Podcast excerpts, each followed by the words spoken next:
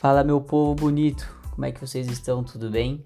Nesse InvistaCast aqui eu vou falar sobre FGC, nosso lindo e maravilhoso fundo garantidor de crédito, né? É, ela é uma entidade privada sem fins lucrativos, em que o objetivo dela é oferecer mais segurança ao investidor, né? Proteger os titulares de crédito contra as instituições financeiras.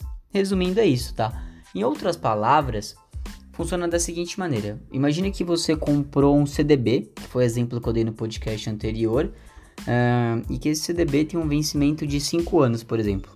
E aí, quando chega ali no terceiro ano, uh, o banco que você comprou esse CDB ele faliu. O que, que acontece com o dinheiro que você investiu ali?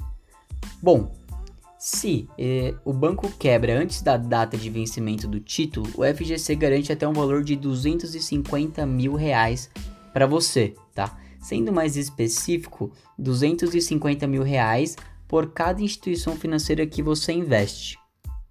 Mas calma, também não é bagunça, né? De você, sei lá, escolher 20 CDBs e colocando, sei lá, 100 mil em cada um, 200 mil em cada um e foda-se. Não é bem assim. Você tem até um limite máximo, somando, né?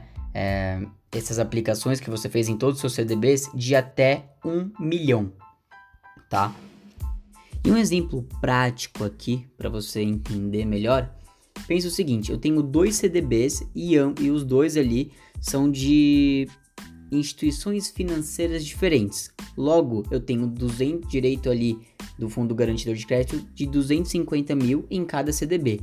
Mas se ambos são da mesma instituição financeira, né, são CDBs diferentes, mas da mesma instituição financeira, você vai ter que somar os dois, né, o valor aplicado está nos dois CDBs, e ele meio que não pode passar dos 250 mil, porque se passar esses 250 mil, você não vai ter direito ao restante. Ou seja, se você investir ali 500 mil, por exemplo, você só vai receber até 250 mil, entendeu? Os outros 250 mil é um forte abraço, beijo e me liga.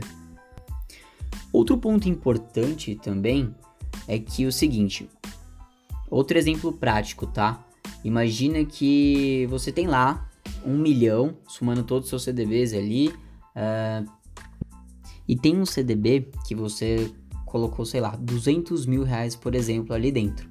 E essa instituição financeira, né, CDB que você aplicou 200 mil, faliu o banco, quebrou. Aí o que acontece? Você concorda que aí você vai ter 800 mil reais investidos em CDB. E aí tu pode estar se perguntando, então só posso colocar mais 200 mil para completar um milhão e eu tenho acesso ao FGC? Não, não é bem assim que funciona. Ah, nesse exemplo, você vamos supor que essa instituição quebrou, né? Você perdeu esses 200 mil. E aí o que acontece? Depois o fundo garantidor de crédito vai te retornar esse 200 mil para você e assim que eles te pagarem esses 200 mil que você tinha naquele CDB, a partir desse momento você só vai conseguir ter acesso ao FGC de novo pós 4 anos, tá? Então, depois de 4 anos você tem direito a completar a, aquele 1 milhão ali para bater o saldo do FGC, entendeu? Alguns exemplos de investimentos que garantem esse FGC são o CDB, certo? Certificado de Depósito Bancário, em que eu já até abordei mais específico sobre ele no podcast anterior e eu citei ele aqui no exemplo. Podemos colocar também aqui o LCI, LCA, letras de câmbio, letras hipotecárias, a poupança e mais alguns outros investimentos, tá? Esses são os principais. Mas é isso, espero que tenha ficado claro para vocês o FGC. Nós vamos abordar muito ainda ele aqui em vários podcasts, porque falta muitos investimentos ainda a serem explicados. Então, é muito importante você entender o que é o FGC e como funciona na prática, tá?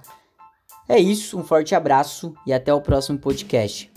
Uma última coisa, né, que acabei esquecendo de mencionar aqui, é se você ainda não nos segue no Instagram ou a nossa página no Face, corre lá. Tem muito conteúdo bacana que estamos postando semanalmente e vale super a pena e também para dar aquele apoio pra gente, certo? É isso, forte abraço aí, galera. Valeu!